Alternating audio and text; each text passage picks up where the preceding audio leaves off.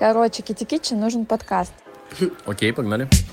Хочется быть большим, маленьким, сложным. Скоро на тему кадрового голода уже будет неприлично разговаривать за столом. Я думаю, зачем я вообще деньги заплатила? Я вот вам сама все могу рассказать, ребята. Всем привет! Вы слушаете подкаст «В Иркутске есть». Здесь мы говорим про индустрию сервиса, гостеприимство и любимый Иркутск. Все, всем пока. Отлично. А, Ну что ж, друзья, а, это наш второй подкаст. А, И мы очень рады, что за два дня до эфира мы наконец придумали, кого мы позовем. Бог нас ведет, и, собственно говоря, судьба дала нам а, супер подарок, да, в виде а, Маши. Да, Рад, всем привет. расскажи, да. Всем привет. Я руководитель проекта Smart Day. А, В прошлом это была кофейня Smart Cafe. Я думаю, что вы все с ней знакомы. А, Я очень благодарю вас за возможность а, прийти поделиться своим опытом и рассказать всем слушателям, что происходит а, с кадрами в нашем городе. Супер, можно сразу первый вопрос.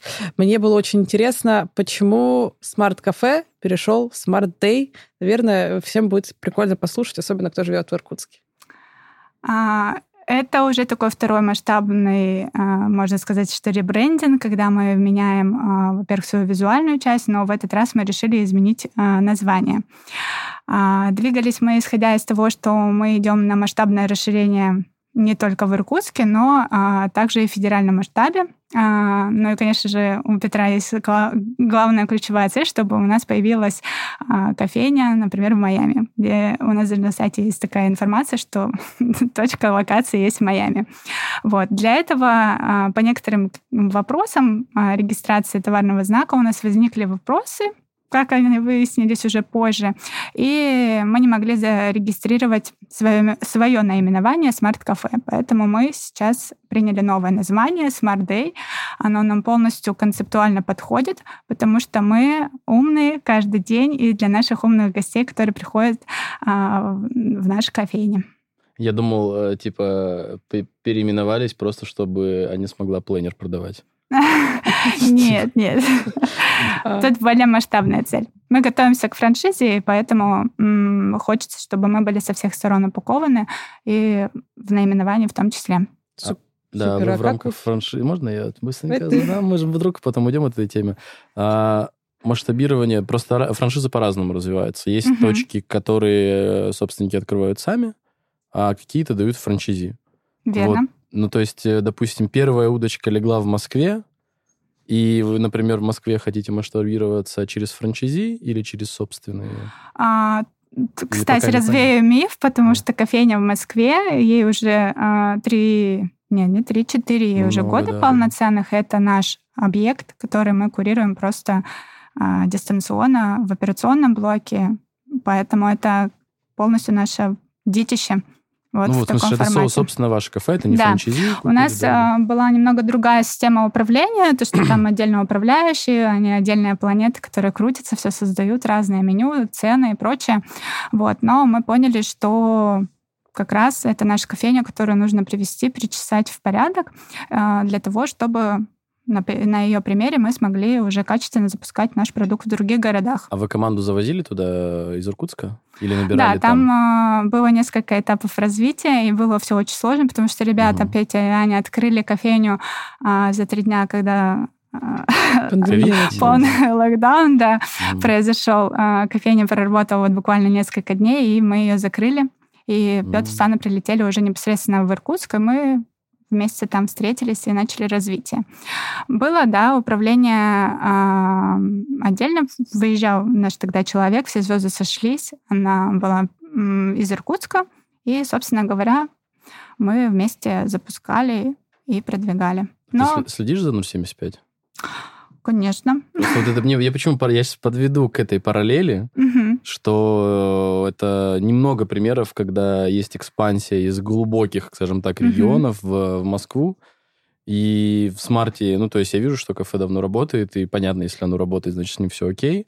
Вот на 075 там эпопея, я не могу все рассказывать на, на микрофон. Мгм. Вот, но сама история, что как тяжело, короче, людям с регионов открывать что-то в Москве, потому что тебя команда за 3-9 земель, и вот ребята в 075 Москва Мало того, что они открылись на Патриках, еще не на самой проходной э, улице на Патриках, а где-то, ну, вот там. А я, мы разговариваем там с ребятами, что есть определенный еще скепсис на эту тему, потому что Патрики — это как одна большая вот кафе-подушка. То есть это еда на каждый день только, за бешеный чек, типа там авокадо тост, их э, всякие вот там mm-hmm. салат, форель, форель, авокадо и яйцо пашот. Вот мне кажется, все Патрики это вот про такую штуку, за редкими исключениями.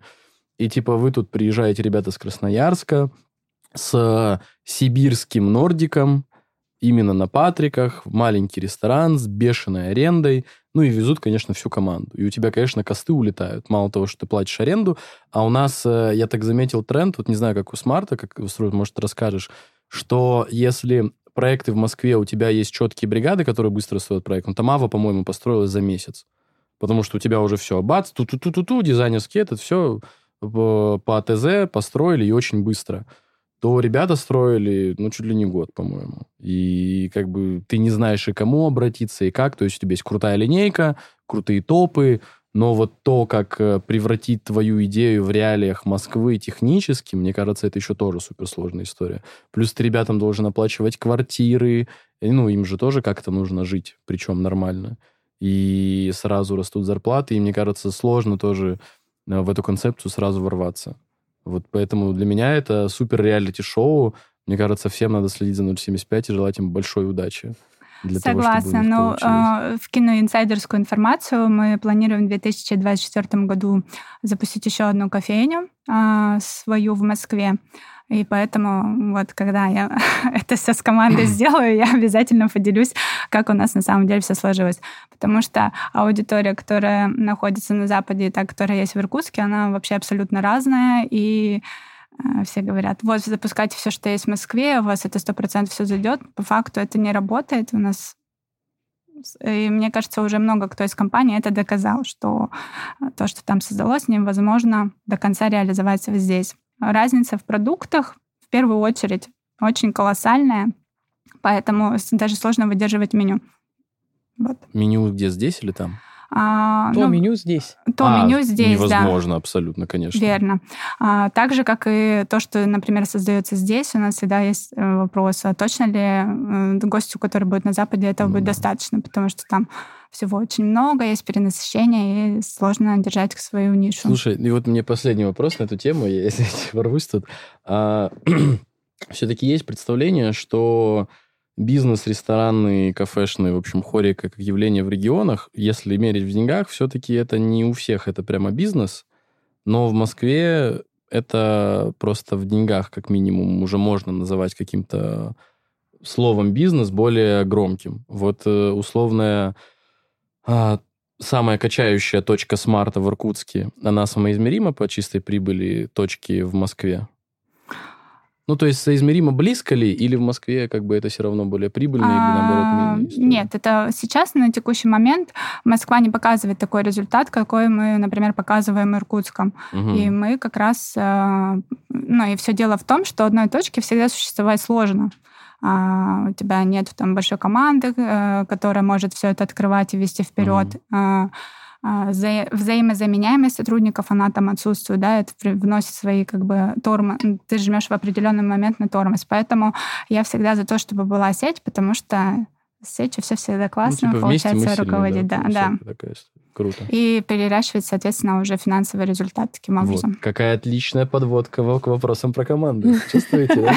Мне на самом деле а, последний вопрос а, перед нашей основной темой. А тема у нас сегодня будет посвящена кадровому голоду, который всем интересен, когда все очень... А, скоро это будет тема как религия, мне кажется. Скоро на тему кадрового голода уже будет неприлично разговаривать за столом. У меня последний вопрос. Мы очень часто, общаясь с кем-то на воркшопах и каких-то встречах, сталкиваемся с тем, что многие компании компании постоянно боятся что-то менять. Типа обновить меню страшно, поменять дизайн страшно, там что-то ввести страшно, потому что вот а как же наши постоянники, им же нравится так, как есть. Я всем рассказываю кейс, как мы там подушку обновляли, и нам вроде бы и не было страшно, но ну, получили интересный опыт, как э, люди такие, нафига вы что-то новое сделали, так нормально Нам было. так было все привычно. Ну и все переживают. Вот э, есть такой в Иркутске такая штука, что все переживают на какие-то изменения, как отреагирует аудитория. А вы взяли и в одном моменте сменили название, которому очень много лет, вы известный бренд на весь Иркутск, и тут типа бабах, и, и, и нифига не побоялись, и заменили, э, изменили название. Как отреагировала аудитория? Был какой-то отклик, хейт, или наоборот, все сказали, вау, круто? А, да, достаточно плавно все это произошло. Конечно, гости на кассах, зачем, зачем вы это все сделали, нам и так все было прилично и понятно. А, вот. Но в целом изменения небольшие. Да, у нас было несколько вариантов развития событий. Это полностью убирать смарт, а, но мы все-таки приняли а, совместное решение, и мое предложение по поводу того, чтобы добавить Smart Day, э, вот, всем понравилось, и мы командой приняли, что в целом смарт остается, просто добавляется что-то новое. Это не, не про кафе, это про твой день полностью, от начала до конца. В нас по-разному до сих пор называют, и смарт-кофе, а, вот. Хотя такого уже совсем давно нету, но все-таки самое цепляющее то, что мы остались смартом mm-hmm. и остаемся до сих пор на слуху на каких-то показателях оттока аудитории мы этого ничего не видим, а только видим лишь прирост. Поэтому я думаю, что мы в нужном направлении, и дальше будет только круче. Ну вот, изменения всегда ведут к лучшему. А готовили как-то команду? Ну вот э, ребята, бариста, у них был какой-то заготовленный скрипт или просто каждый понимал, почему так произошло и давал гостю объяснение? Или говорили, а вот секрет? У нас на самом деле это еще такая зона роста, потому что невозможно, мне кажется, когда у тебя в объеме э, ребят, которые работают тет-а-тет с гостем, 35 а, человек, вот, 35 бариста, а, чтобы в один промежуток времени вышло то, что ты хочешь донести. Мы с этим работаем каждый день, это наш момент оптимизации. А, конечно, мы готовили скрипты, высылали бренд-платформу, в которой было все подробно рассказано про сами кофейни. Вот. Так как есть еще и стартеры на позициях, э, поэтому им, ну, мы просто создали такой инструмент, который уже описывает, что мы за компания и какие наши ключевые ценности.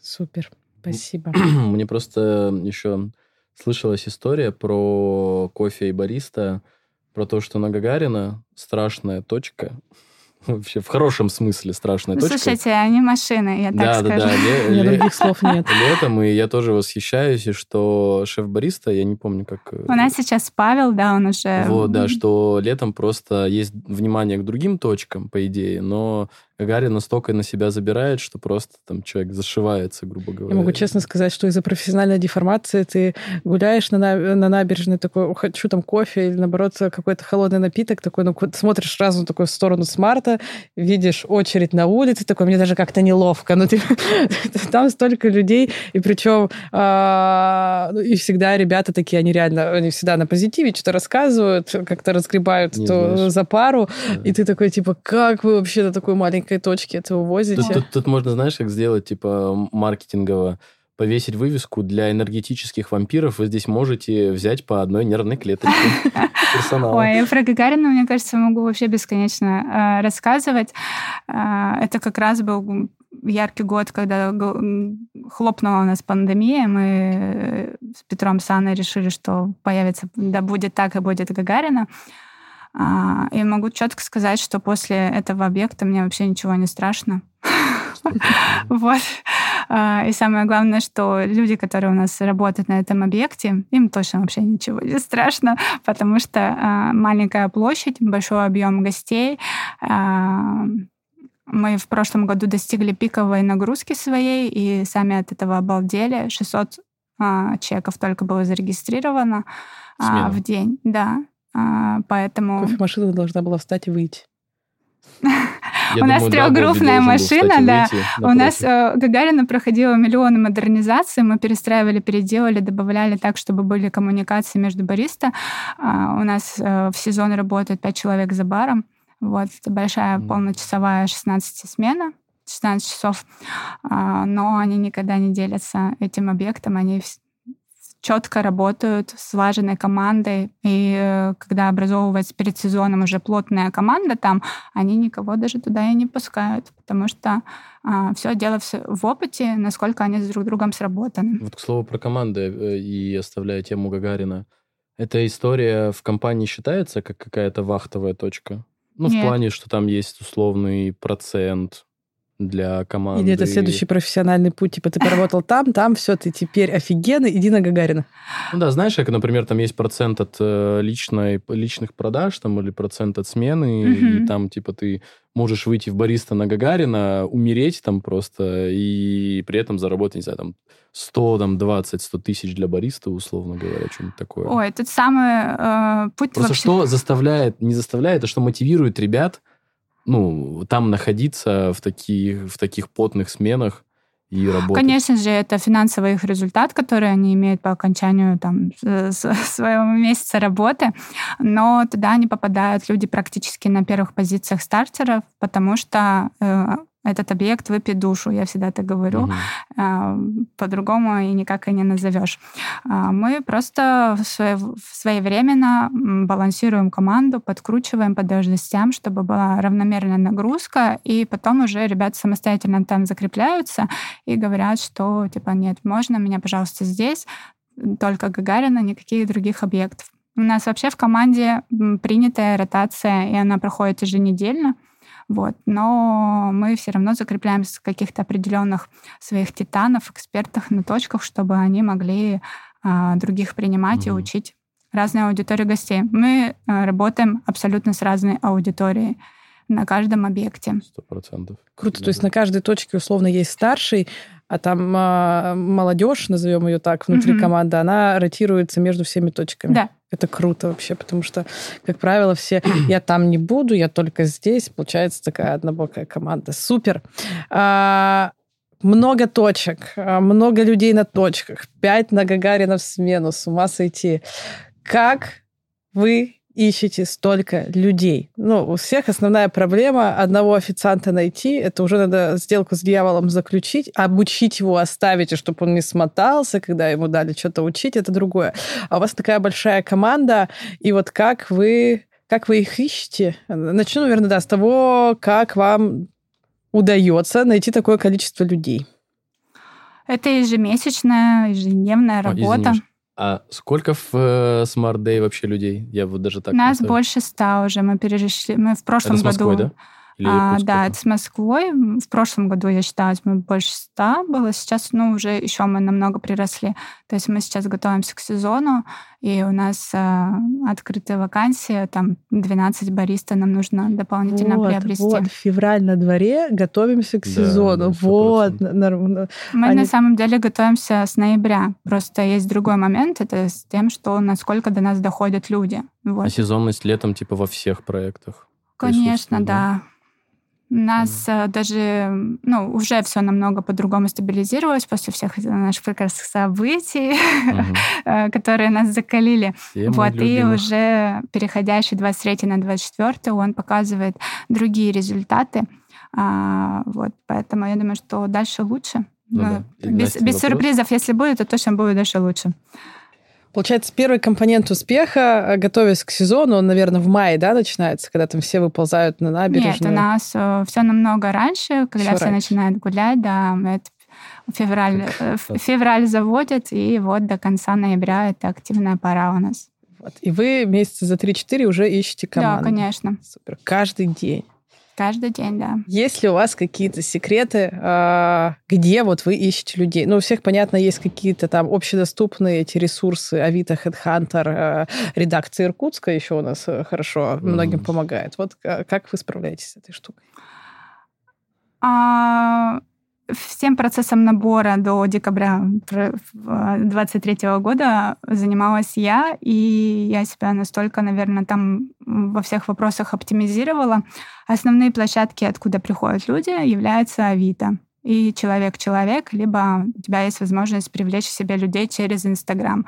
А, что меня очень сильно порадовало в 2023 году, это что я смогла сформировать такую анкету, которая мне дает вообще понять, насколько мы для людей а, понятные, насколько они нас знают, и огромный объем анкет был с обратной связью о том, что они прямо, да, у вас классно, мы знаем, что у вас кайфовая команда, а, там у вас очень активно, у вас есть обучение, то есть а, это то, что дает в целом оценку для анализа, что ты все делаешь правильно, развиваешь а это корпоративную которая абитуриенту дается? Да, да, да. А, ну, в смысле, это не вы не исследование делали отдельно? Типа, Нет, там... ну, э, я просто человек-табличка, у меня все исследовано, я обработала, э, ну, то есть в смарте в прошлом году было тысяча с лишним анкет, которые пришли, люди, которые перешли а, по ссылке и заполнили эту анкету.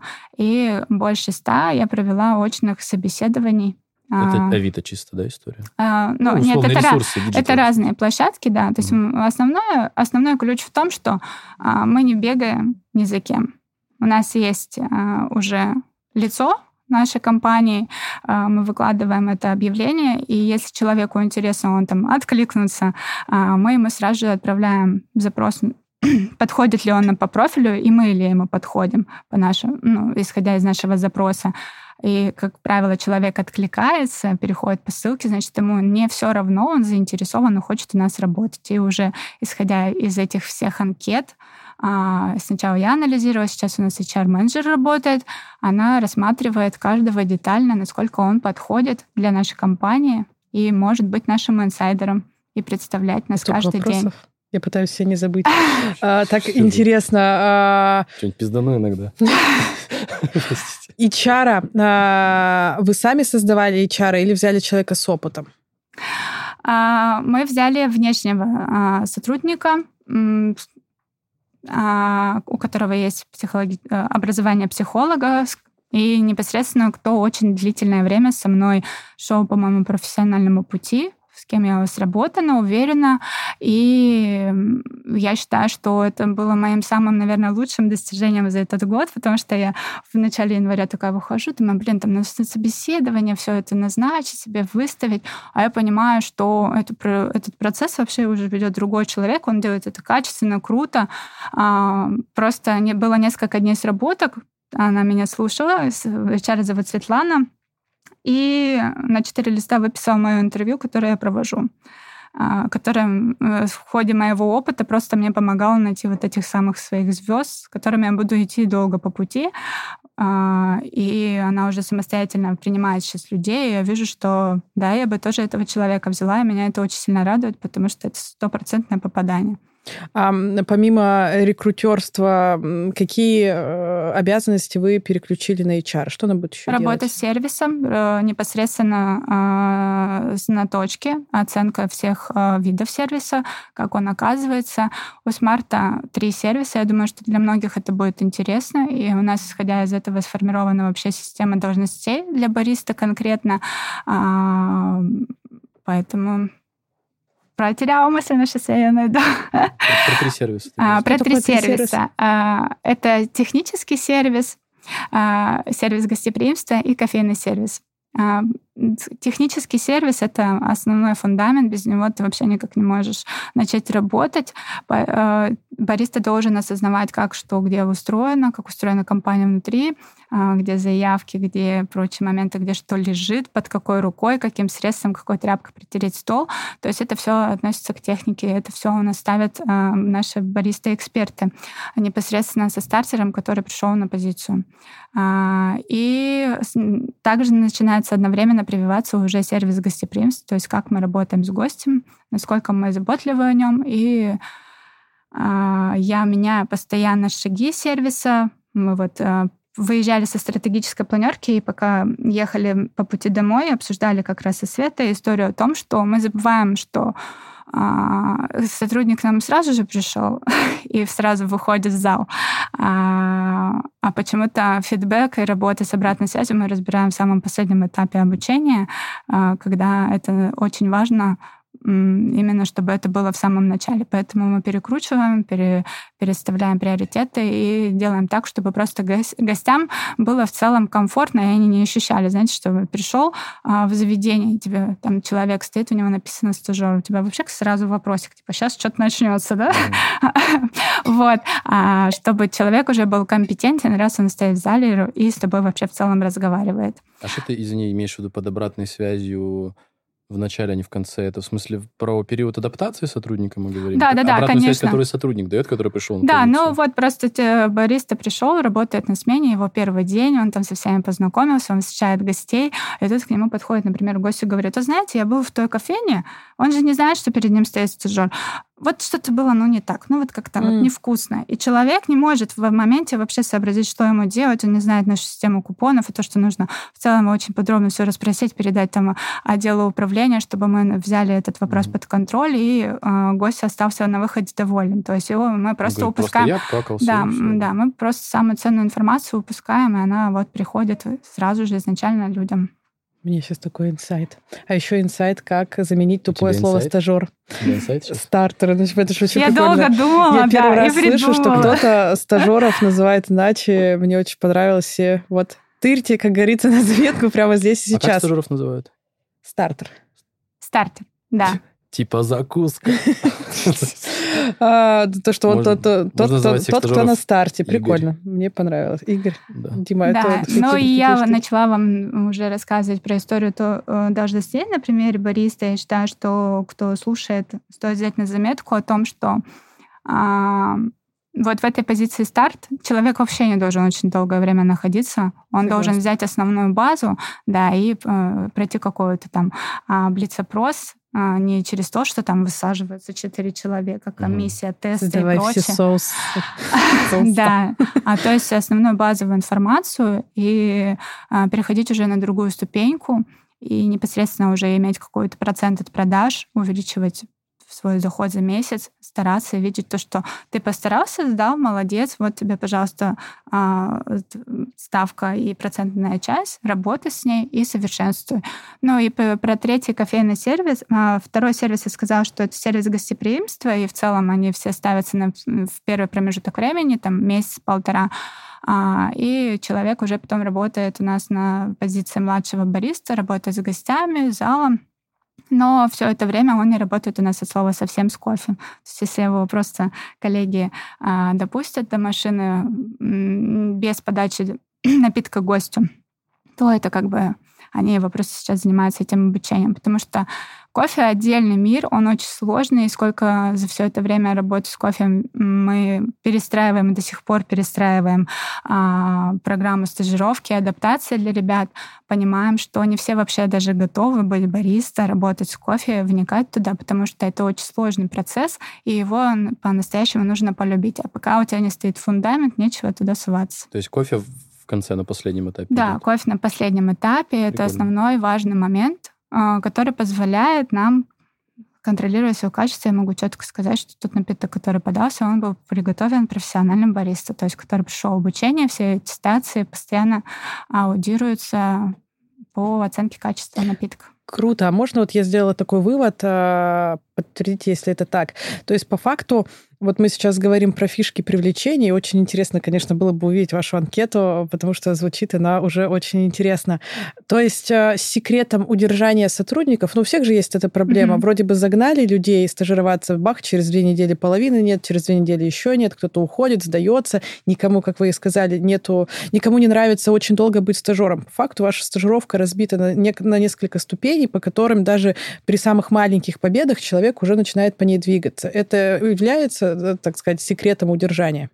Да, верно. Самым главным секретом удержания является, насколько у тебя прошло качественное интервью а, с кандидатом, потому что ты вот как раз все эти важные моменты обсуждаешь с ним и говоришь, то, что а, как, а, как, что это за должность бариста, и как ты к ней можешь прийти, и какие у тебя будут ступени. И вот я всегда спрашиваю, согласен ли ты начать с нами а, двигаться. И человек уже говорит, да, конечно, я там выхожу, он может выйти, может не выйти. Разные бывают моменты, то есть э, мы там не идеальны, не все к нам, до нас доходят, даже те, кто про- прошли интервью и совсем ознакомились, даже которые подтвердили, что они обязательно будут, то есть да, они могут не дойти. Но те, кто доходят, они, мы с ними обязательно держим связь, у нас есть обратная связь, а, и как от наших э, сотрудников внутри экспертов, так и от самого кандидата, кто пришел и проходит вот этот первичный... А что для компании самое важное в итоге в сотруднике для вас? Ну, то есть у тебя там анкета, очень правильные вещи про то, что вообще-то там, мне кажется, 70% успеха – это интервью, Отбор, первичный отбор, да, вот. И для вас, как для компании, что самое важное? Самое Пару главное? лайфхаков, на что смотреть, когда разговариваешь с человеком. А, Ну, ну, первое... лайфхаков, просто я, я, у меня вопрос в другом, можно потом... Я говорю просто вот тезисом, что самое важное? Насколько человек сформирован и понимает, куда он пришел. Вот это самое важное. Если он просто хочет прийти поработать э, и уйти, это недолгоиграющая история, это не про длительные отношения, а мы только за длительные отношения. И самый важный момент, который мы всегда вычленяем, это насколько человек а, готов на себя принимать ответственность, потому что а, у всех достаточно розовые очки надеты по поводу того, что выполняет бариста. Ну, то есть я в том, имею в виду в том смысле, что а, человек, который пришел с улицы, и он такой, не знаю, родился после 2004-го, Мгм. смотрит такой, ну, вроде у вас мило, симпатично, современные, ребята какие-то молодые работают, наверное, здесь прикольно. Мгм. И у него там опыта не присутствовало в жизни как явление. Это вообще в целом история, что у многих детей после школы это слово ответственность в его личном словаре лексиконе там редко присутствует, прямо скажем. Мгм. Вот, и, соответственно, вы этого человека, понимая, что он еще личностно такой цыпленок, он не пройдет. Или все-таки... Ну, то есть... Нет, это, почему? это Э, понятно, что просто человек, в которого нужно будет вкладываться Да. энергетически. Мы готовы для, э, в него вкладываться, если будем видеть а, то, что человек готов. Это в первую очередь со своей стороны тоже давать. Мы должны быть друг другу в первую очередь полезны. Я просто хотел подвести к миссиям и ценностям. Как вы это транслируете вот к этой штуке? Потому что всегда, э, когда мы общаемся и с собственниками, ну, мне кажется, 97% людей не понимают важность вообще всей этой истории. Ну, брендбука, типа, что за Ну, вот просто фигня? миссия и ценности, да, это же, по сути, то, из чего строится и компания, и контакт с гостем, и твоя команда, и вот все-все-все. Ну, то есть у меня всегда понимание, что когда мы говорим про первое интервью Мгм. и вообще ввод сотрудника, э, ты принимаешь решение, готов ли я в него вкладываться или нет, только если человек мне подходит, ну, то есть О, ментально, да, вот да, эта да, вот вся конечно. история. Вот расскажи просто про то, как вы с этим работаете. Ам, Так сказать, пару лайфхаков. Да, то, что мы всегда озвучиваем, это то, что Smart Day, как я уже ранее сказала, это место, куда очень большой возврат гостей приходит ежедневно. И они это место выбирают, потому что им там комфортно, о них- о- э, и о них заботятся. И а, происходит своего рода обмен энергией. Если человек а, не понимает, что такое забота, а, что Вот. такое работа в, ком- в команде, то он у нас не сможет задержаться, потому что весь основной наш ключ это именно в работе команды, насколько они слажены, насколько они друг в друге заинтересованы, приходят на помощь. Э, Ну и, конечно же, самый главный фактор для, вы- при выборе сотрудника это то, чтобы человек любил людей потому что а, было много таких моментов, когда а, нельзя, конечно, людей типировать, но все-таки мы этому подвергаемся при выборе сотрудников. А, Я понимаю, что интроверты в нашей компании они вообще не могут задержаться, потому что работа с, так- с таким объемом гостей просто этого человека сломает. И поэтому очень важно, чтобы человек был открыт на живой диалог, он был экстравертным, а, либо достаточно амбивертным для того, чтобы справляться с этим Мне кажется, и это, получать кстати, кайф. Интересная история. Ну, во-первых, я для себя выделяю, что главное для смарта это забота и любовь, да? Правильно? Да, верно. Вот. И мне вот интересно еще этот подкаст был тем, что у меня есть, э, ну, как бы такое шаблонное э, восприятие категории бариста. Раз уж мы типируем, Мгм. вот, для меня бариста это в массе своей интроверт. Ну, как правило. То есть, э, и почему интровертам нравится э, вообще, в принципе, на, Мгм. на позицию бариста заходить? Потому что ты развернулся спиной и готовишь свой кофе. Да. И у тебя, в принципе, сервис, он достаточно короткий. Ну, то есть история, ты, как правило, бариста такой кассир. Как бы заказ принял, развернулся, вот это свой кофе поварил, я не знаю, там, и отдал дальше, в принципе, сервис, он у тебя не очень длинный, не очень контактный, как казалось бы, да, и, в принципе, когда ты приходишь в кофейню, ну, как бы у нас много кофеин, как правило, встречаются именно интроверты на позиции бариста. Снобы, я их еще называю. А, да, интроверт, когда он в сноба еще превращается, это вообще потрясающая тема. Вот, но при этом э, я вижу такую тенденцию, что э, у нас индустрии немножечко совмещаются. Это я как э, управляющим uh-huh. рестораном говорю про то, что вымывается категория бармен. Вообще. из индустрии, и она ну, совмещается. Просто раньше получалась такая история, что у нас было, были бартендеры, вот именно бары и индустрия гостеприимства. И все эти истории жили вообще разными ценностями. Потому что бартендер, он, у него одна, один дом в голове, то есть мы как будто бы говорим даже про одно и то же в бартендерской тусовке и в ресторанной, кафешной, но воспринимается друзьями, ну, людьми вообще mm-hmm. абсолютно по-разному. И сейчас э, бармен это не там, не знаю, не человек, который из библиотеки, с молчанов бара, то есть это уже прямо бары, теперь это коктейльные бары, они ушли вот в нишевую какую-то категорию, и бармен в ресторане это другая уже история, это по сути человек, который должен быть ну, грубо говоря, в, нет, не, не, нет, не, не интровертом, а он как бы из зала, с другой стороны, должен выходить. И, и, и баристы сейчас, мне кажется, очень сильно этот рынок начинают заполнять именно барменов э, в ресторане, потому что везде есть кофемашина, сейчас тренд на безалкогольный бар. И, э, то есть, многим рестораторам эта позиция привлекательна, потому что ты берешь баристу, и он сразу может что-то делать. То есть, ты сразу подготовил кофе-тачки, и ты его пользу можешь пощупать. То есть, у него нет вот этой адаптации mm-hmm. там, и так далее. И плюс баристы – это люди, которые э, интересуются, в принципе, наполнением бара, потому что все вещи схожи.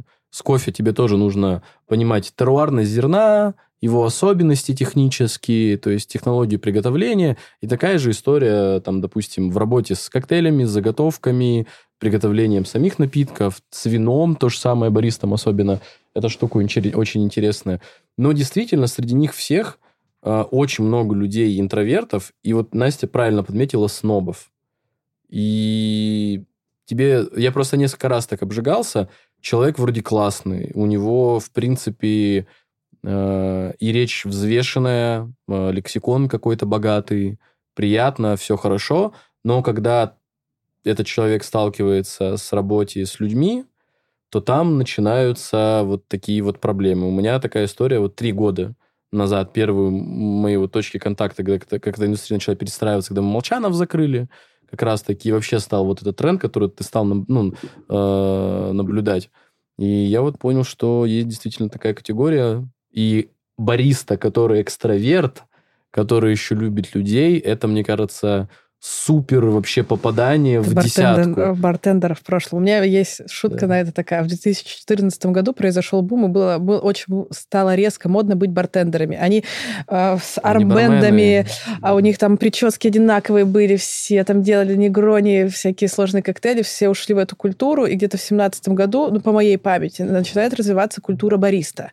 И как раз-таки все еще начинают за ЗОЖ меньше пить, бартендеры как бы отходят на второй план, появляются баристы. Я лично э, собеседовала использовала, не соврать вам, человек 11, и, а у нас в подушке есть и кофе на утреннем сервисе, и, а вечером все пьют коктейли и вино.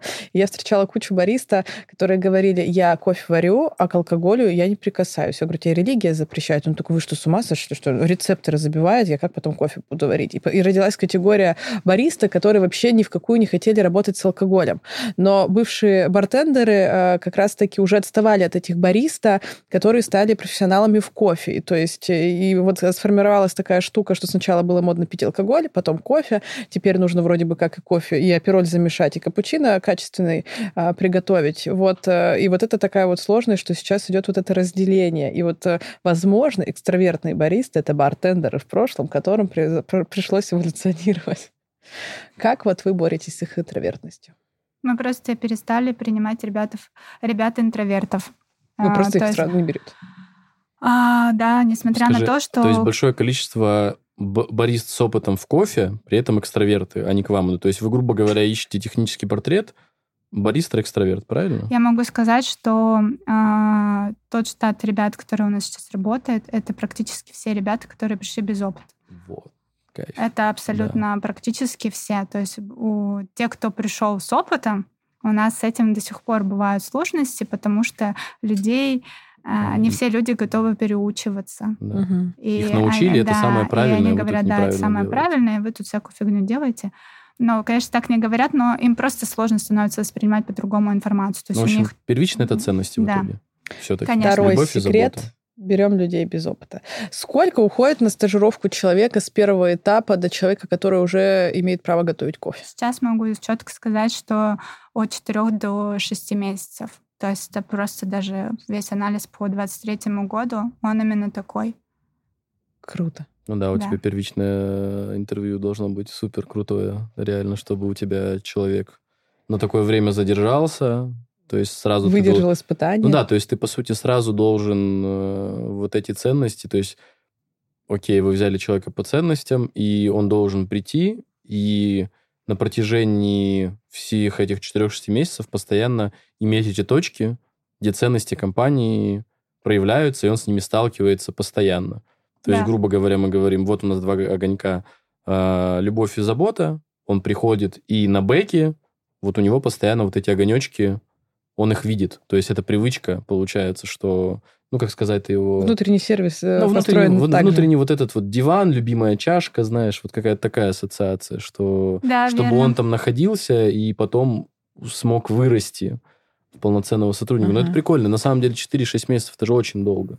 Ну, Это то есть- очень долго, да. Да. Раньше я такая, да, все полетели. У нас э, есть э, полтора месяца, чтобы адаптировать. И нам приходилось работать в таких жестких условиях. И э, мы потеряли при этом очень много людей, Сто процентов. которые э, могли у нас остаться в команде и длительное бы время с нами шли, но они просто такого объема резко не смогли выдержать.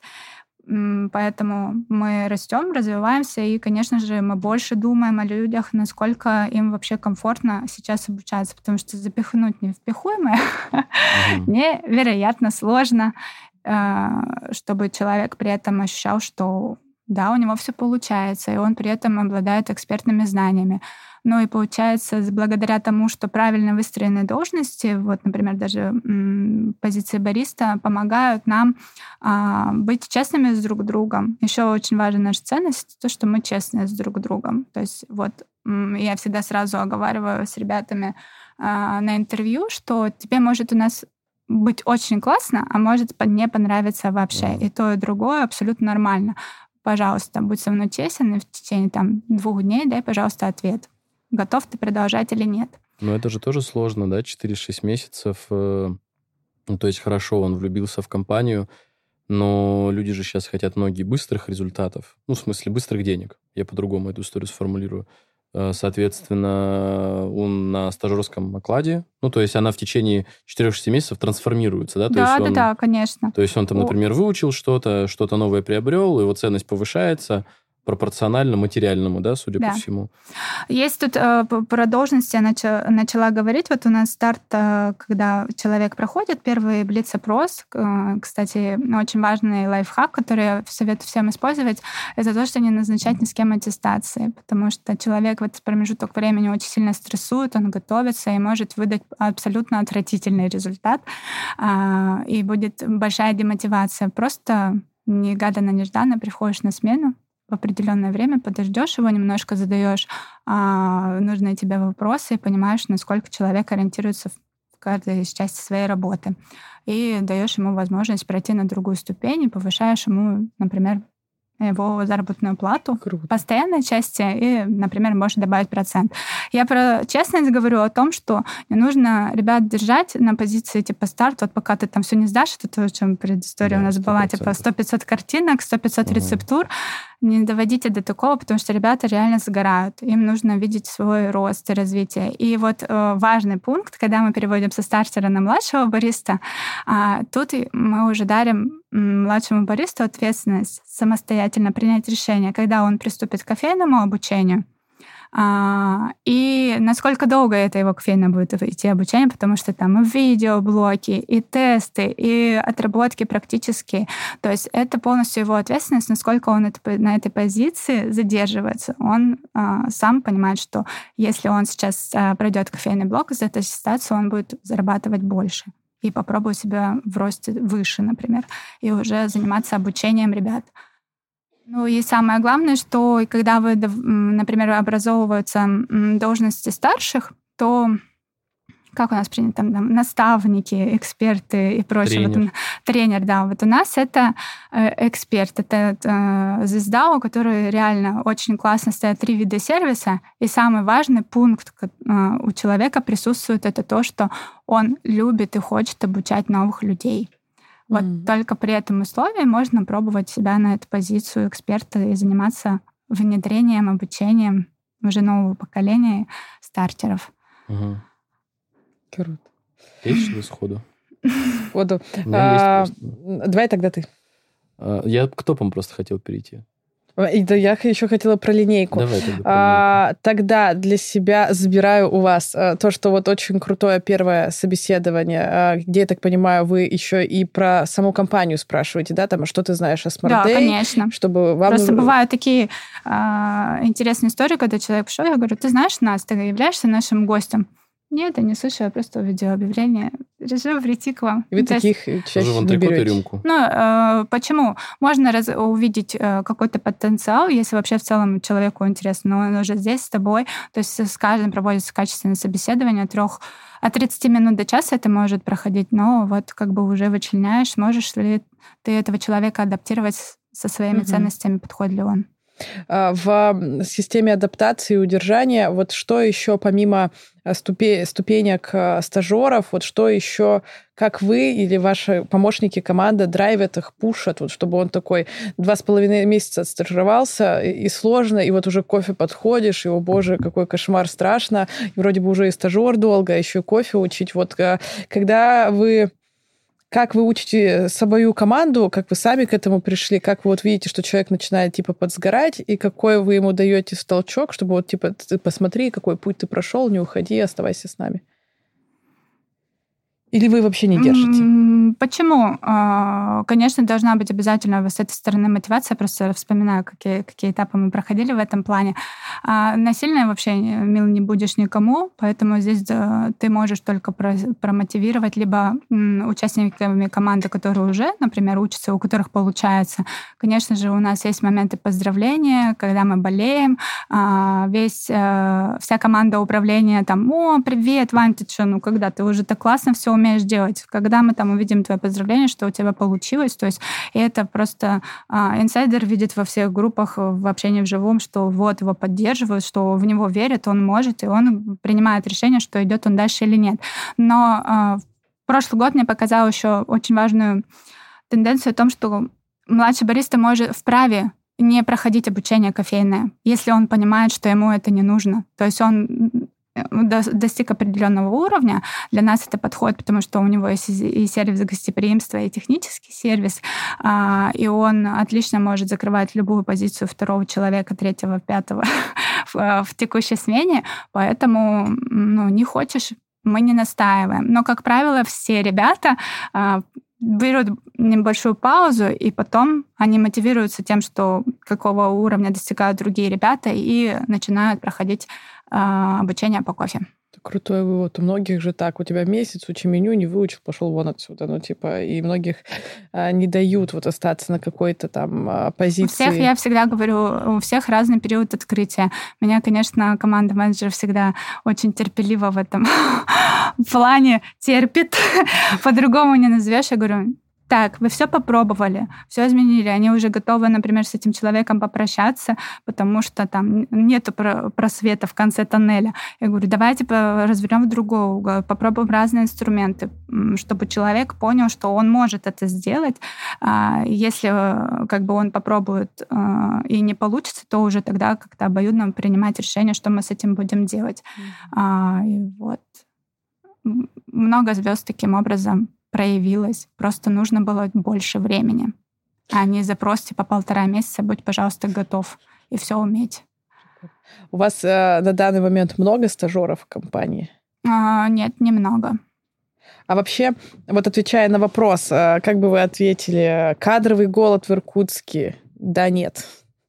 Да, он присутствует. А самый завал э, и провал — это август, э, декабрь и январь.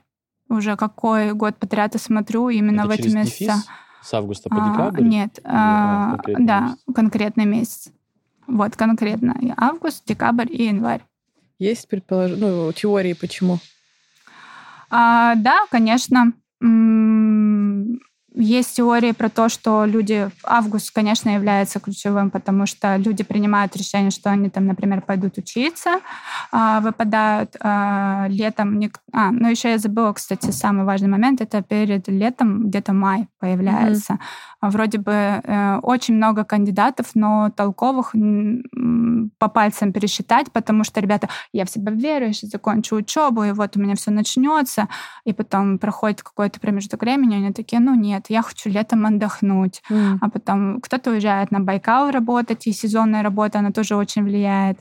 А, вот. А в августе мы все пошли, решили пойти учиться, поэтому тоже их становится намного меньше. Но здесь а, по нашим циклам все в целом логично.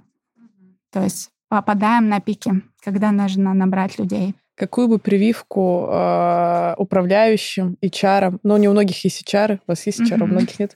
В общем, какую бы прививку вы посоветовали поставить, чтобы избегать э, эпидемии кадрового голода? Не останавливать во- вообще набор создавать себе базу.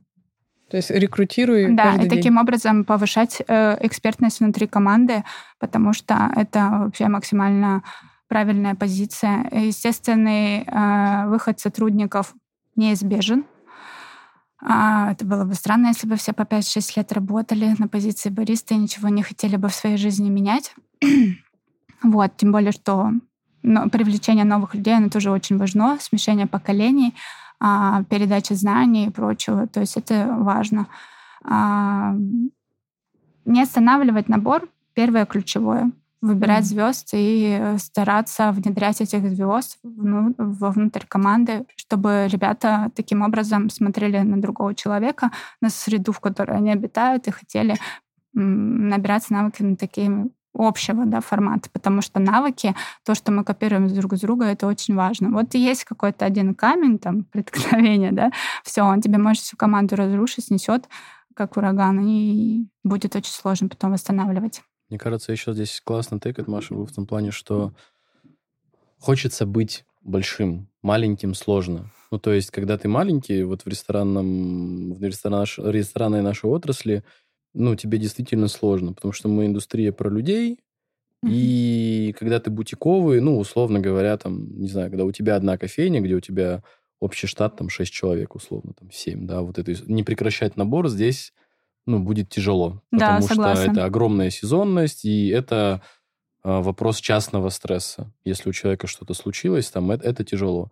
Либо у тебя огромный ресторан, там, в, на 200 человек, на там, 100 человек в штате, либо вот ты сеть из э, смарта сотрудников, где постоянно нужна ротация, плюс это же еще классная история, когда у тебя сетка, человек идет на разных этапах, ему в какой-то момент хочется больше, либо ему надоели эти лица, эти гости. Ему хочется тише, да, потом ему обратно верните тише. меня. Он может там даже... На, ему нужно три смены отдохнуть в другой обстановке, чтобы Да. понять, например, ценность того, где он был.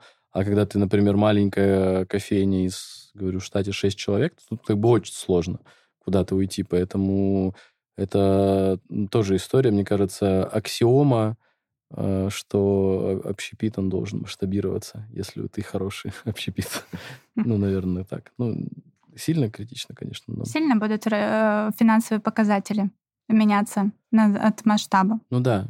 Есть что-то про линейку еще? Нет. Мне просто хочется еще резюмировать для тех, кто будет слушать подкаст, что тема кадрового, кадрового голода действительно она очень сильно стоит. И вообще сфера любительская в Иркутске в целом, как правило. То есть профессионалов в ней очень мало. Людей, которые осознанно ну, понимают, что это большая системная работа, это полноценное дело жизни. И в хорике вообще-то ты сталкиваешься с таким огромным количеством граней, э, с которыми нужно работать, в которой мало в какой индустрии ты можешь встретиться. Потому что у тебя здесь и психология, и рекрутинг, и HR, у тебя и понимание экономик должно быть, в принципе, частное, потому что тот же бариста, который стоит, у него должны быть знания по продукту, по там first in, first out условный, по списаниям, по заказам, по тому, что важна там ценность э, чайной кружки, Его маржинальность. да, вот эти истории, планы по продаже, мы много-много-много-много-много всего, и плюс еще это все должно на ценностях быть построенным. И это просто тейк к тому, что действительно нужно не просто посыпать голову пеплом и говорить, какой же у нас кадровый голод. Кадровый голод у нас, а, опять-таки, в частности, мне кажется, из-за количества, из-за низкого, как сказать-то, из-за низкого стремления к профессионализму или к непониманию, а, где этот профессионализм брать. Почему вообще эти kitchen снасти придумали? Потому что ну, невозможно решать вопросы для индустрии, которые сейчас стоят, не поменяв просто подход к этой индустрии частности, у топов, у управленцев, потому что многие люди просто говорят про кадровый голод, и у нас же какие объяснения? Вот, там, а, платят много военным сейчас, там в пандемию на вахты уезжали, много забирали поваров. И, в общем, какие-то, какие-то бабкины объяснения вот на лавочке, скажем так. То есть что-то там вот, бог не туда подул. Вот поэтому у нас все так плохо, будем просто это сусолить, обмусоливать но при этом каких-то действительно реальных движений мало кто делает. Мне кажется, очень классный подкаст в плане того, что очень коротко расширили. Вот, короче, на примере смарта почему классно говорить про HR и про рекрутинг? Потому что у тебя есть, э, во-первых, это сеть, где разные, разные точки и разные люди, там разные особенности. Все это построено на ценностях. И вот есть команда самомотивированных топов, которые еще любят это дело, любят индустрию, хотят развивать и так далее. Вот, и э, в общем, много делов, друзья, слушатели, в принципе, с сотрудниками дел иметь, и важно этим заниматься, прокачивать себя и так далее. Вот. А, и тут правильно, наверное, подойти к топам. Я тут чуть-чуть поспрашиваю, Настя тоже подзрывается.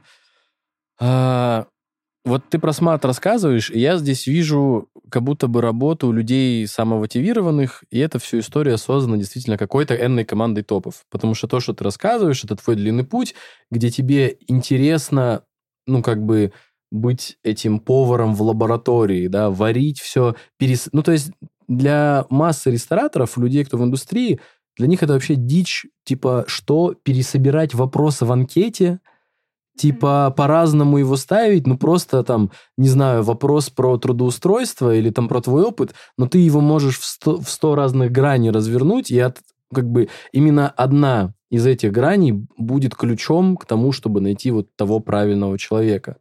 И откуда вот это все вести, тут, конечно, подходит история. Просто когда мы говорим про команду топов, ой, откуда они замечательные, а, тут, мне кажется, конечно, история все-таки с собственниками и проект, который имеет амбиции, который развивается и который будет жить, ну, то есть у нас, мне кажется, в сфере не может быть не прочеловеческих ценностей, скажем, в принципе. То есть, ну, не может у тебя проект в общепите существовать, если ты не про человека. И миссия, и ценности у тебя на этом не построены.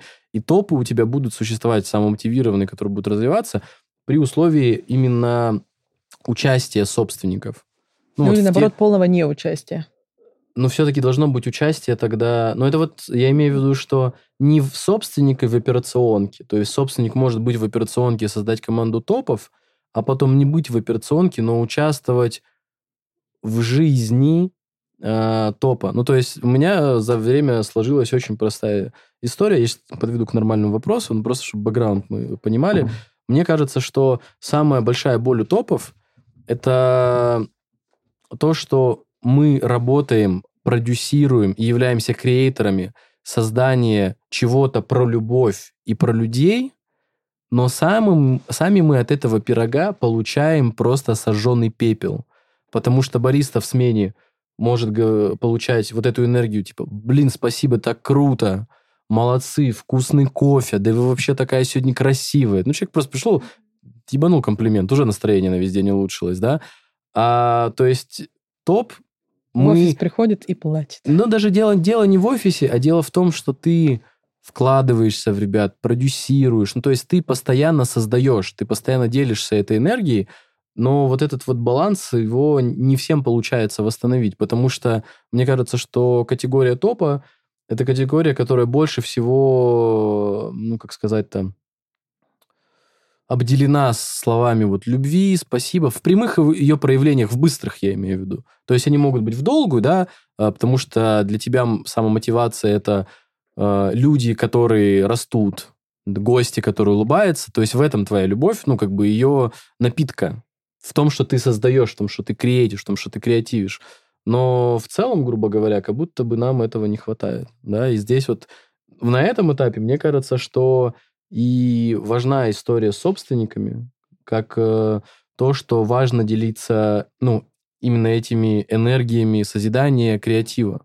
То есть вот этой среды, наверное, просто не всегда хватает. Э, э, и здесь, если у тебя есть команда, в которой она есть, потому что ты вот говоришь про топов, как будто у вас есть там такая реально команда, которая постоянно, то есть вам друг, вас много и, и вам круто э, напитываться, варить вместе друг с другом, знаешь, ну то есть как компания там в университете или в школе, где вы там вместе что-то, у вас одни и те же проблемы, одни и те же приколы и какие-то свои особенности. Вот расскажи, наверное, про создание вообще ваших топов, сколько вас, чем вы занимаетесь и почему вы такие классные и самомотивированные, и в чем здесь участие э, Анны и Петра. А, на самом деле, даже вот э, будет в этом году в мае 4 года, как я работаю в компании, и это, наверное, самое прекрасное время, потому что я заканчивала работу на тот промежуток времени в большом проекте, масштабной корпорации, а, где в целом уже все построено. в общепите? В общепите, а да. Что я работала в корпорации э, суши-студия Антрикотов. А, вот. Но я понимала, что мне как будто кирпич на голову положили, а я хочу создавать. Э, я амбициозная девушка и угу. а, люблю строить миры. Я поняла, что мы с той компанией по системе ценностей как раз не сходимся. Моя свобода защемлена. А я тогда, помню, озвучила а, свою цель а, еще перед проектом Смарта, где-то за полгода, что я стану руководителем крупнейшей корпорации. Вот, и я через год закрыла для себя этот пункт, потому что я поняла, что я молодец, я это сделала, и я не уступала себе в том в плане, что нужно остаться, все стерпеть, а пошла дальше и начала, как я и говорю, строить миры. А, очень было мне легко, то есть мне говорят, блин, вот там нужен э, управляющий на тот момент. А, Точку. Да. Извини. Или не на все проекты тебя сначала Нет, позвали? вот просто нужен управляющий. Это был май, пандемия, яркий разгар, работает только одна точка, все закрыто. Вот, и ребята прилетели а, сюда с Москвы в Иркутск и понимают, что так дело не пойдет. У них до этого только был менеджер, который вырос э, с позиции баристы. Она на тот момент отлично справлялась со своими обязанностями, но для дальнейшего развития этого пула не хватает. И, собственно говоря, тогда появилась я, и мы начали проходить огонь и воду. Я такая, ха, сейчас я тут... У меня цель была, я все за три месяца раскидаю, у меня уже я тут классная, прекрасная. Вот, но, как вы видите, строю до сих пор, и очень рада. А, запрос мой был, чтобы была свобода, чтобы я могла творить, реализовывать и э, свои суперсилы вводить в состояние того, что это на самом деле полезно и приносит пользу бизнесу. А, думаю, что делаю это успешно. На тот промежуток времени мы, конечно, такие друг к другу присматривались, но Пете Сане большое спасибо, потому что они просто увидели, что я могу, а, и отпустили. Я начала очень масштабные изменения, выстраивание системы. Она была, но очень такая маленькая. Тут нужно было все резко масштабироваться. И уже вот я пришла в мае, а в сентябре мы запустили бульвар. То есть это очень короткий промежуток времени, когда нужно было провести огромную работу. У меня не было в помощниках никого. Я сменила а, по естественному... Ну, я думаю, что все с этим сталкиваются. Приходит новый руководитель, и команда не готова к изменениям, и они начинают отсеиваться. Вот на тот момент именно это у нас и произошло. Ну и, конечно же, я делала все сама. Мне было не страшно, я не боялась браться за работу. Говори, ни разу в жизни я не сказала о том, знаете, это не моя работа, я не буду это делать. Это зона ответственности других людей. Мне было пропахать все самостоятельно, понять, как все работает а, на самых этапах внизу, а, до момента, как, там, как это доходит до собственника, да, собственно говоря, какой мы видим результат уже своей работы. А, и долго не решались мы на то, что мне нужен помощник. Аня всегда говорила, Маш, все, нужен помощник, ты уже не вывозишь. Я говорю, да я просто даже не знаю, как мне сейчас его внедрить, как ему передать свои знания, что ему я могу дать, потому что слишком высокие обороты, мне э, сейчас самостоятельно проще. Э, был этап выгорания, но я приняла решение, что все, нужен менеджер мне. И приняла своего первого менеджера. Очень я довольна работой, благодарна. А, это наша совместная с ней работа. Это была Даша Павлова. Она мне доверилась, она всегда говорила, блин, Маша, все в порядке, я тебя прикрою, здесь я все возьму на себя. То есть именно а, насколько человек включен. И так постепенно один, другой, третий начал прирастать. А, мы всегда очень много контактируем с друг другом, а, с Петей и Саней. То есть у нас созвоны. После вот этого подкаста я созваниваю с Аней, чтобы понимать, в каком направлении мы идем дальше. Mm-hmm. Аня является нашим масштабным идейным вдохновителем, а, везет все тренды, мы это все постоянно обсуждаем. Тысяча одна картинка, что мы можем внедрить, как мы можем привести этот продукт в город. А с Петром у нас больше... Я его вообще первое время боялась, и ему об этом озвучила. Вот, потому что Петр очень а серьезный, очень детальный, а, не принимает решения хладнокровно, очень классный интуит. А, и сейчас, 23-й э, год, нас прям в совместной работе привел к офигенному результату. Горжусь нами, если, Петр, ты будешь слушать, слышь это. вот, потому что без личного нашего развития как людей, мы бы не пришли к тому, что мы сейчас имеем. Мы друг мы ругались, спорили, еще какие-то моменты а, были в нашей э, деятельности, но всегда приходили к общему знаменателю. И даже когда Петр мне говорит, через неделю трак, я говорю, это невозможно. Он, подумай, пожалуйста. И утром а, я уже ему говорю, я все придумала, мы идем. Все нормально, мы запускаемся. Потому что иногда нужно принять смелое решение, что нужно что-то менять. И вот как раз... Ты Петр... создавать не можешь просто по-другому. Да. Может быть, создать да, да, да. таких решений. Создавать что-то новое. Ну и, и исходя из того нашей коммуникации, насколько мы росли, я понимаю, что невозможно создать а, успешный проект в таких условиях пандемии, СВО, огромных себестоимости на продукцию.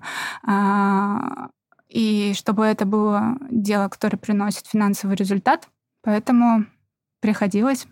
А, и мы до сих пор находимся в той стадии, когда а, менеджеры переключаются с одной зоны ответственности на другую, должности подкручиваются. И ты, Дима, правильно заметил, у нас нет стандартной схемы, типа бариста, администратор, хостес и прочее. То есть у нас ребята все универсалы и менеджеры в том числе. Каждый переключается, и я их учу работать с разным блоком, взаимозаменять друг друга, чтобы они осознавали, кто какую важную работу выполняет в текущем моменте.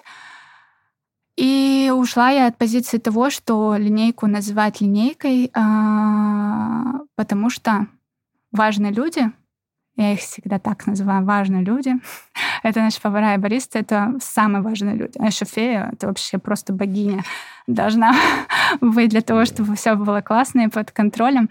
А в нашей компании, например, а, бариста а, мы просто развиваем сейчас историю про то, какая у тебя суперсила, и вы скоро это увидите все в визуале. И, и вот на планерке выцепила очень кайфовую фразу от дежурного менеджера о том, что «я паук, у меня семь рук». А, и это на самом деле так, потому что это не просто приготовить кофе, это реально обладать управленческими своими навыками. А, и это непростая позиция, потому что очень большой административный блок ребята самостоятельно делать на позициях важных людей в нашей компании. То же самое и с топами. А, в прошлом году мы выходили а, в 23-й без вообще сформированного отдела маркетинга. То есть у нас не было никого, и мы вот в начале февраля его сформировали, начали работу. Года? Нет, а, 23-го. А, входили в 23 Да, и поэтому мы масштабно так развились, закрыли а, те моменты, которые у нас выпадали, выстроили структуру, то есть у вас за 23 год отдел маркетинга? Да, есть? сформированный, да. Он у нас а, сейчас, а, посчитаю, четыре человека у нас всем работает. А кто, можешь рассказать? А, да, конечно, это дизайнер, в первую mm. очередь, который, который отличается... да. именно в смарте? Да. А, Катя, дизайнер, находится у нас в штате, и она непосредственно все, что связано с визуалом, обрабатывает с Анной, с, Петром, и уже непосредственно потом из этого что-то создается, мы это визуализируем на, не знаю, на любых своих каналах. Мы сейчас уже очень красиво выглядим благодаря Кате. Все в одном стиле. Раньше мы использовали разных дизайнеров, разные направления. Я думаю, что это в целом а, прослеживалось у нас во всей линейке а, того, что мы делали. А, у нас есть Лера SMM, она офигенно закрывает свою задачу, очень активно работает с, аудиторией, с ребятами. А, мы стали больше рилсы снимать, и да, как и все, я думаю, а, офигенно. Мне очень нравится, что она делает. Есть Ксения, менеджер по маркетингу, либо руководитель отдела маркетинга нашего текущего. Она непосредственно все сводит важные точки моментов э, непосредственно со мной, и потом уже, чтобы маркетинг, маркетинг мог, мог это все реализовать. А, а что было, с чьей подачи отдел маркетинга? Так-то тема... С моей, конечно, я уже все, я уже кричала, говорю, все, хватит, я хочу, чтобы у нас это все работало, нам обязательно нужно его формировать. А, конечно, Анна тоже этому очень сильно хотела, потому что она хотела выйти из операционки, и у нас это получилось сделать уже в 23 году, тоже очень классное достижение. И сейчас ребята в большей степени двигаются самостоятельно, создают. А Анне остается только лишь вдохновлять, вкидывать идеи, и мы это уже смело реализуем. А как быстро вы отбили эти инвестиции? В смысле, результат первый получили? А вот четвертый еще кто? Не, я, сейчас, я сейчас объясню просто, что э, для людей тоже, мне кажется, было понятно, что отдел маркетинга, кстати, даже большие инвестиции. То есть у тебя фот, на четыре зарплаты. Да, четыре зарплаты, причем на нормальные позиции, потому что хороший маркетолог, он, и, ну, я не знаю, предположу, что это, допустим, цифра, ну, типа в 300, ну, условно mm-hmm. говоря, какие-нибудь, примерно так и есть, которые ты по году получаешь в 3 миллиона как раз-таки. И, то есть, ну, по сути, у тебя результаты в течение года, mm-hmm. отдел маркетинга должен эффективно сработать. То есть, ну, там, я не знаю, принести ну, так как мы зарабатываем на продукте, то принести он должен там плюс 10, грубо говоря хорошему. Ну, там, может, плюс 6. А, мы еще сейчас, честно скажу, находимся в этапе а, того, что у нас проходит Ксения как раз обучение, связанное с цифрами, как это все можно было считать. А, но когда внедряется отдел, которому нужно быстро в сезон начать работать и что-то делать, и понимать, как эта машина э, на каких парах несется, то есть в какие-то моменты, да, а, мы выпускали по цифрам, но могу четко сказать, все уже совсем давно окупилось, потому что, еще раз, весь ключ в успехе — это правильно сформированная организационная структура, потому что у меня нет лишних должностей, которые просто 100%. не приносят никакой финансовый результат. У каждого есть своя производительность по должности, и, соответственно, тем самым мы можем просто оптимизировать работу, вводить каких-то новых топов, когда мы понимаем, что мы уже на это готовы. То есть у нас не было такого, что вот, а, хочу я HR, потому что там Мария устала дальше какого-то момента. А, а был просто уже тот период, когда мы можем себе это позволить, первое, а второе, что эта реально должность будет эффективная, и она нам даст э, в стратегическом планировании э, там результат 100%. Без маркетинга невероятный. стратегически планировать невозможно практически в целом. Да.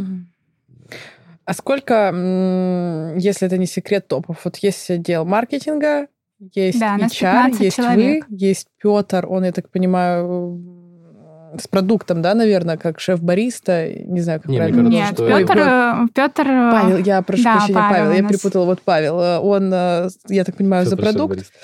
В общем, сколько в команде людей в топах? В топах 15. Кто это? Это все мы, включительно Петра и Анну. Ну, я просто расскажу, какие у нас есть э, отделы. Вот есть отдел маркетинга, а есть отдел контроля качества. Это все у Паши всего э, из одного человека он состоит. Это по качеству работы с кофе. Непосредственно он э, этим занимается. Он очень самостоятельный, создает сам новые линейки, считает себестоимости, таблицы. Мы все это анализируем. А, непосредственно также есть э, отдел, который занимается производственной, производственной частью. Это тоже наше достижение. У Смарта на момент, когда я пришла, не было своего производства. Сейчас у нас есть производство в 300 квадратов, где работает команда поваров, кондитеров, а, и у них есть свой руководитель. И это вообще отдельная история. Кажется, нашего подкаста не хватит. Конечно, не хватит. Я уже можно везде в эту норку углубиться, там Вот. И, конечно же, у нас есть отдельно э, руководитель по горячим кухням, а, Роман Лиде. На производстве у нас Таня Ерофеева работает. А, это молодая вся команда, то есть у нас еще все очень юные, молодые, там нету того, что а, кому-то ну, ну, конечно, Петру уже побольше, но в целом 30-35 лет. Ты самый зубастый да. вулф, да, получается, в этой да, истории? Да, самый умный наш э, предводитель. Да. Вот, а, конечно же, это мой, мое управление операционное. А, у меня есть дежурный менеджер, который контролирует э, все объекты в течение рабочей смены. А, они в сменном графике работают. Это позволяет вообще типа с 6-7 утра быть на связи и делать так, чтобы каждый объект открылся к назначенному времени.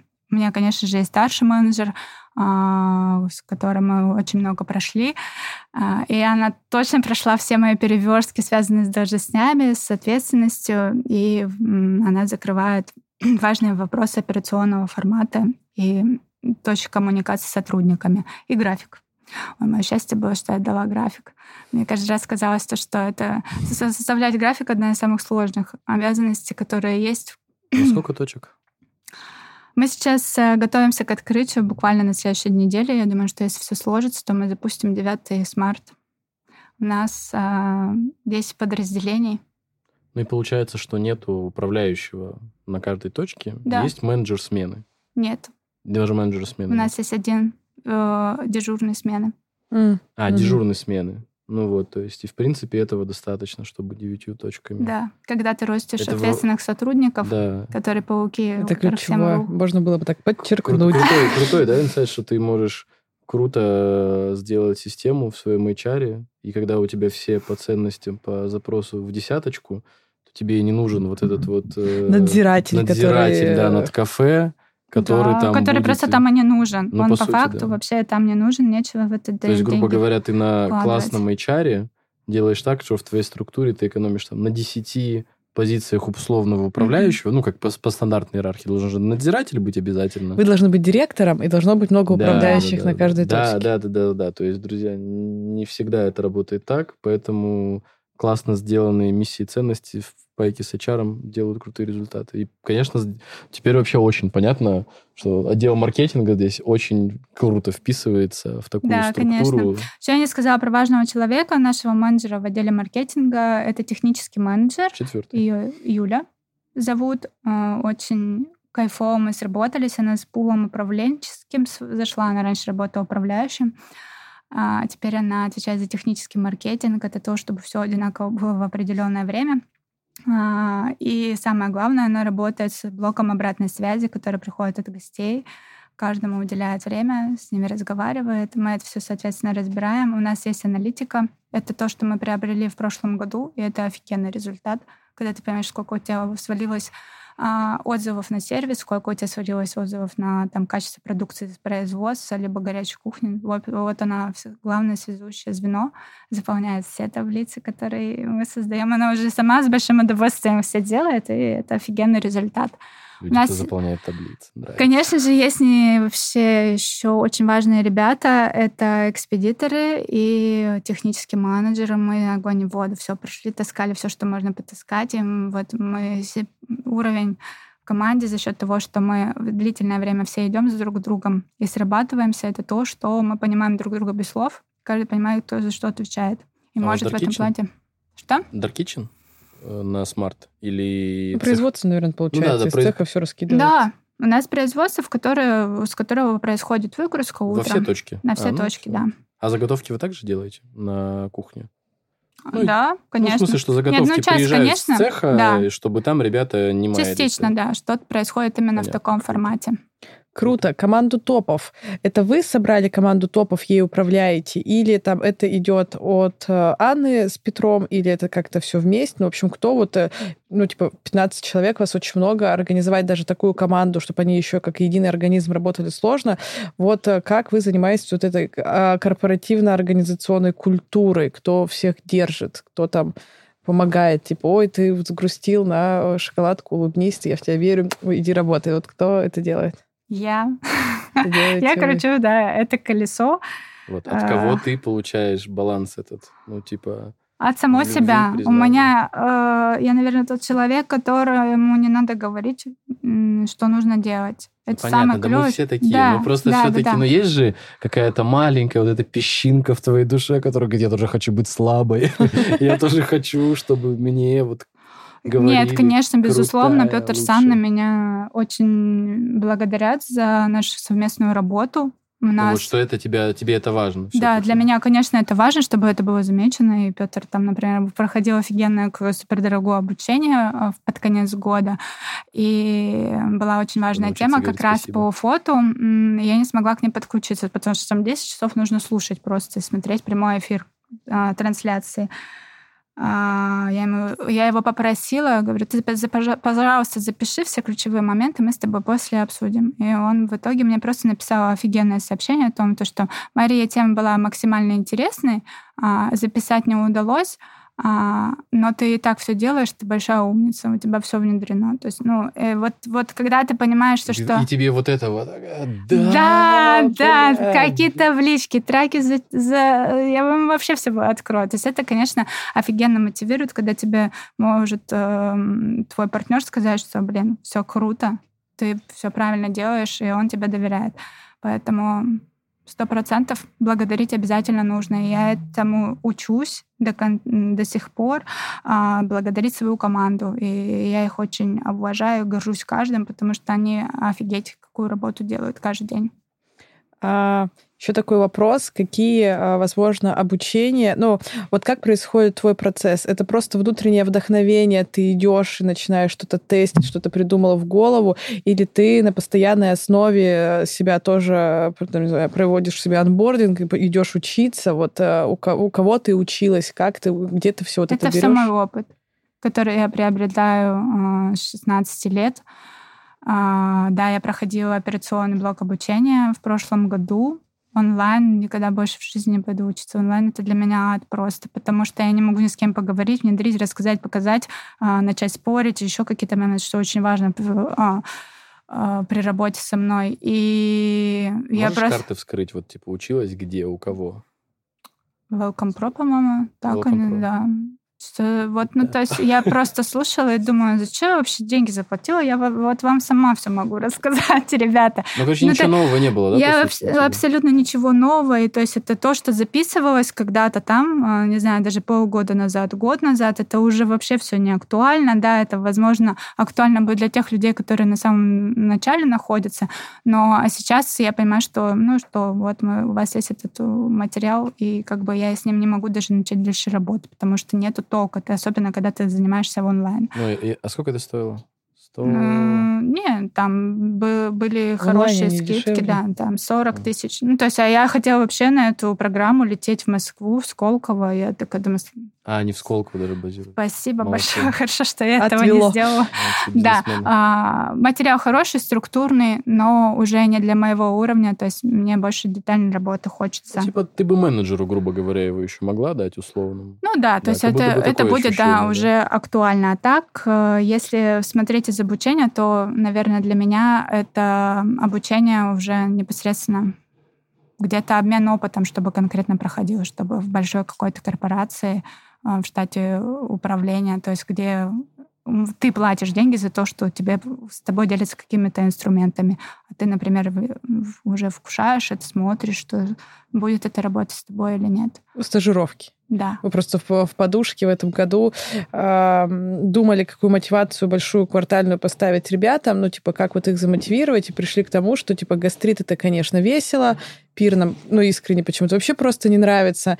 И вот мы придумали такую штуку, что мотивацией в этом году будет э, ребят, которые будут там завоевывать определенные, грубо говоря, там призы, отправлять на стажировки, потому что, ну, для меня, мне кажется, это сейчас самый эффективный э, метод обучения, потому что мы там в один год еще так как-то было, что мы поехали на гастрит, потом на, поехали на пир, когда ты понимаешь, что это все одно и то же, спикеры там не всегда особенно готовятся. Ну, то есть, и ты слушаешь одно и то же, и вот это все теория, а когда э, человек едет на стажировку и вот уже может, ну, грубо говоря, вот прямо да, хапать, совсем э, другой опыт. хапать вот здесь, брать домой, везти, звонить. У нас так было с поваром. Он стажировался во французах бистро, звонил нашему э, сушефу, такой, ты представляешь, они вот так творог протирают, надо вот так делать, это гораздо быстрее будет, чем делаем мы. Это самое крутое, поэтому нам хочется в этом году абсолютно с каждого подразделения людей больше на стажировки отправлять, чем на какие-то там, например. У меня, кстати, тоже поделюсь мыслью. Я думала о том, как бы я хотела в этом году тоже замотивировать ребят, какие там системы мотивации выстроить. А у меня в направлении возникло, что стоит а, ребят отправлять просто смотреть глазами, а, покупать им билеты на самолет даже до ближайшего Красноярска, оплачивать им там гастро-тур, потому что это офигенно. Он привезет в разы... Вообще, мне это кажется, подкаст религия. можно на 4 часа, блядь, записывать. Типа, да, ну... и мы не договоримся, да, самое не главное. Договоримся, потому, потому что это такая классная тема, и Настя хорошо подтянула. А, мы сейчас с ребятами вот весь 23-й год так делали, а, и это реально очень круто работает, потому что не всегда здесь вопрос больших бюджетов. Часто тебе на человека э, поездка на 2-3 дня дает там бюджет 35-40 тысяч, ну просто это такой заряд эмоций. И прикольно, что ты про Вокомпро сказал, потому что там Настя и в Новикове училась, и а, я в Хурме проходил курс, и сами много читаешь, смотришь. И вот очень классная мысль все-таки была про опыт, про свой, потому что мы вот проучившись везде, понимая структуру, ну вообще mm-hmm. рынка хорики, которая дает какую-то базу именно по обучениям, по знаниям, ты понимаешь, что самое уникальное – это твой опыт, ну, аккумулированный. В какой-то момент тебе вот эта вот база, э, она просто есть, а дальше ты идешь и создаешь уникальный опыт. Все-таки здесь правильно понимать, нужно понимать людям, что мы реально креаторы, мы создатели смыслов вот во многом. И э, база, которую ты можешь получать в Москве, например, что у Новикова, что у Welcome, она действительно уже старая, она во многом здесь локально, в этом регионально мало применимая. Ну, то есть, как бы либо, ну, в любом случае, она применяется через твой опыт. То есть уникальный, уже пройдя все там моменты, то есть там, например, Мильенкова а, сделала кич, по kitchen менеджменту книжку, или как Возговская там тоже про вот эти там все, вообще все таблицы, там APL-анализы, как мы смотрим через XYZ отчет.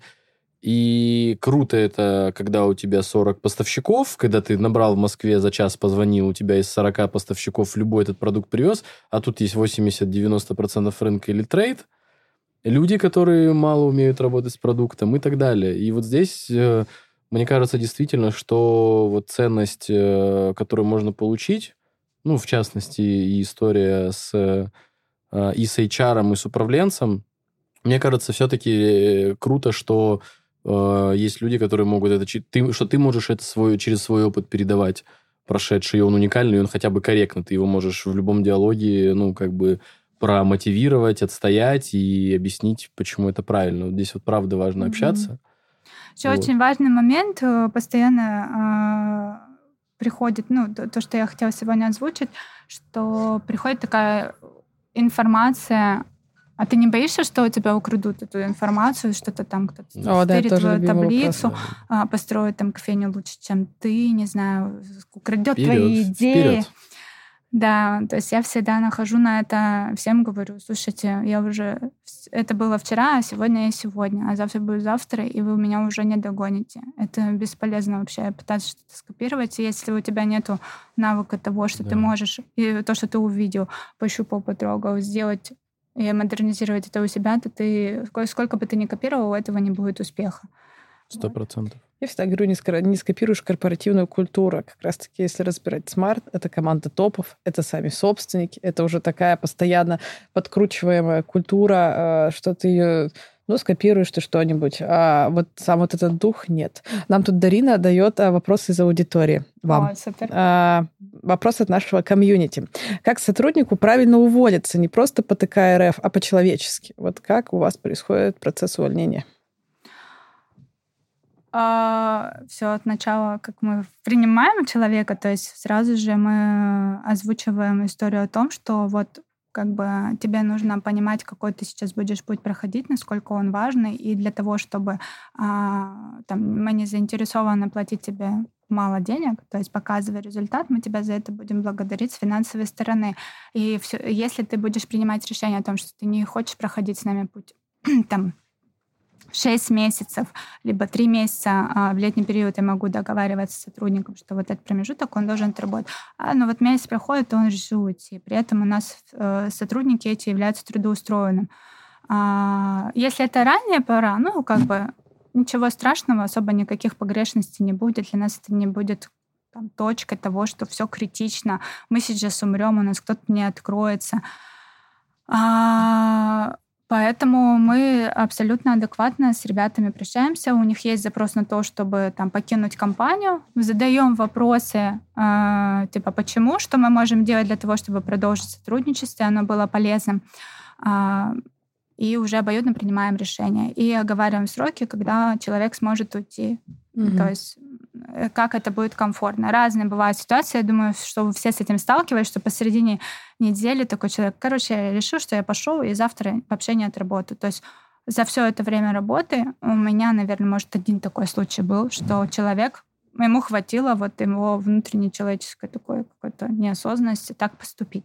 В большинстве случаев мы всегда договариваемся о сроке. И очень часто бывает так, что человек такой, я, Мария, буду уходить. Проходит время, и он такой, я передумал. Вот у меня крайне прекрасный менеджер, который остался у меня дежурный. Она, у нее именно была такая история, что она все взвесила, и пока вот э, проходил ее крайний срок там работы, о которой мы говорили, она приняла решение, что она не хочет уходить. Вот, супер. Человеческие отношения даже на этапе увольнения иногда дают тебе возможность людей оставлять. Обычно же так, я хочу уволиться, и с тобой перестают здороваться. И такие, и все, и ты теперь изгой, дорабатывай смены, и потом мы тебя выгоним, и вообще за человека считать не будем. А по факту ну, да. это может быть кейсом даже к тому, что люди у тебя остаются. Сто процентов. Я просто здесь еще, мы уже тут пересидели все, что можно пересидеть я буду подводить, и мне, правда, очень понравилась э, история. Важно общаться с людьми с индустрии, что мы не одни, что мы на одних ценностях и вообще одним воздухом дышим. Э, про то, что кейс Марта, мне кажется, супер крутой, и, повторюсь, мы когда КК делали, нам важно было поменять индустрию в сторону того, чтобы больше было профессионалов, и мы индустрию меняли. Здесь вопрос, правда, не про копирование, еще не все просто это могут правильно понять. Uh-huh что если мы будем вместе круто делать, то у нас будет больше крутых сотрудников. Больше крутых сотрудников, больше крутого продукта. Больше довольных гостей. Больше довольных гостей. Да, Выше, больше денег в индустрии, в конце концов.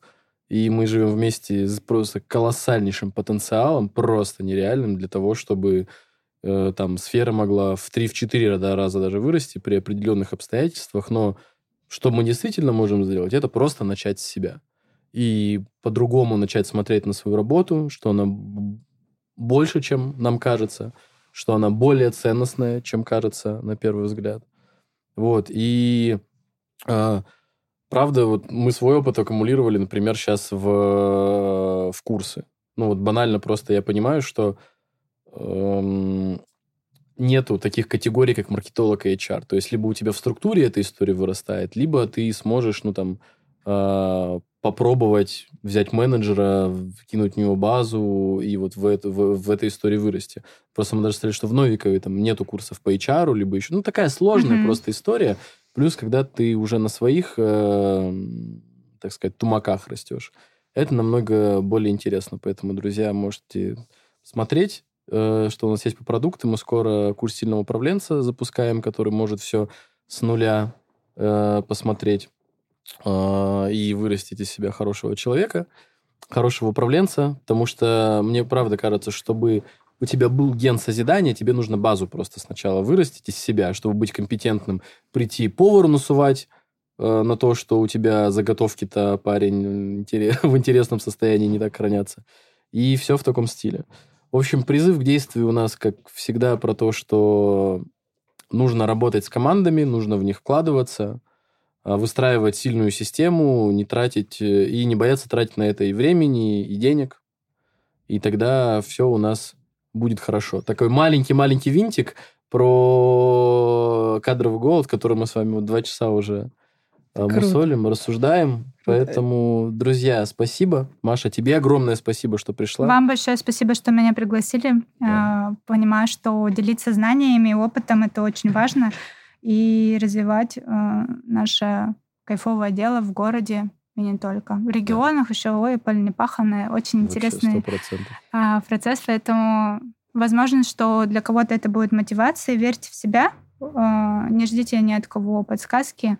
Если есть а, что создавать, внедряйте, создавайте, ломайте, стройте новые дома, новые да. заведения. Огонь. Приходите так же, как Мария, к нам на подкаст, делитесь своим опытом, а, потому что это очень круто. Я сегодня а, получила порцию вдохновения, это прямо здорово. Спасибо вам большое за искренний такой достаточно откровенный диалог. Могу от себя сказать, что у меня есть такая мой вывод, что кадровый голод, он, конечно, есть, но я считаю, что он а, создан искусственно нами самими, ну, потому что мы когда ищем команду, когда она нужна была вчера, а если подходить к этому делу системно, если выстраивать вот такую вообще полномасштабную масштабную структуру, как в смарте, у вас, как правило, если будет кадровый голод, то это будет просто какое-то э, исключение из правил, что а не так, голод что... это не ветер и не то, что зависит от внешних факторов. Да. Это та же работа системная. Кадровым наша. голодом ты управляешь так же, как, не знаю, себестоимость в своем меню. И кто как к этому подходит, так и есть. А... Заготовки от Дарины. Спасибо, что слушали наш подкаст в Иркутске есть. Надеемся, что этот выпуск был для вас интересным. Мы будем рады, если вы расскажете о нашем подкасте друзьям в своих соцсетях. Давайте создавать ресторанное комьюнити в Иркутске вместе. А теперь искренне. В общем, подкаст классный. Пожалуйста, не жопьтесь. Два часа сидели, болтали. Мне кажется, супер круто получилось. Вот, поэтому дальше больше. Мне кажется, что правда, друзья, надо нетворкать, а не только тверкать. Вот, парам-парам-пам. Кити-кити сделали подкаст. Спасибо. Все, спасибо.